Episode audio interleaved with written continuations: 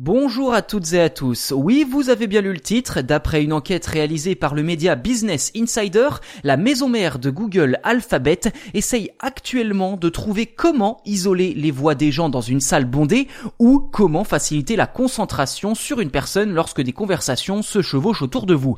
Une audition surhumaine et sélective en quelque sorte.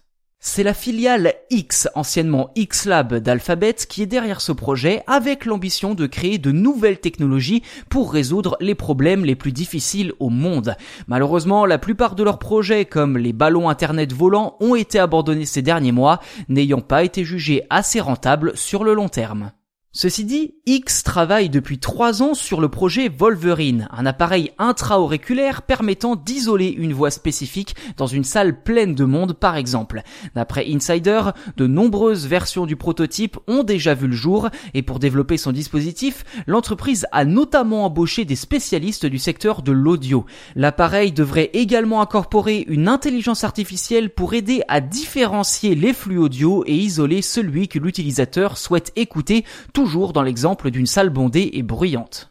Il semblerait toutefois que Google ne soit pas la seule entreprise à s'intéresser à cette technologie. Facebook travaille également sur un projet similaire et en octobre dernier, le réseau social a publié une vidéo présentant un prototype d'écouteur utilisant la réduction de bruit et le deep learning pour isoler les sons individuels.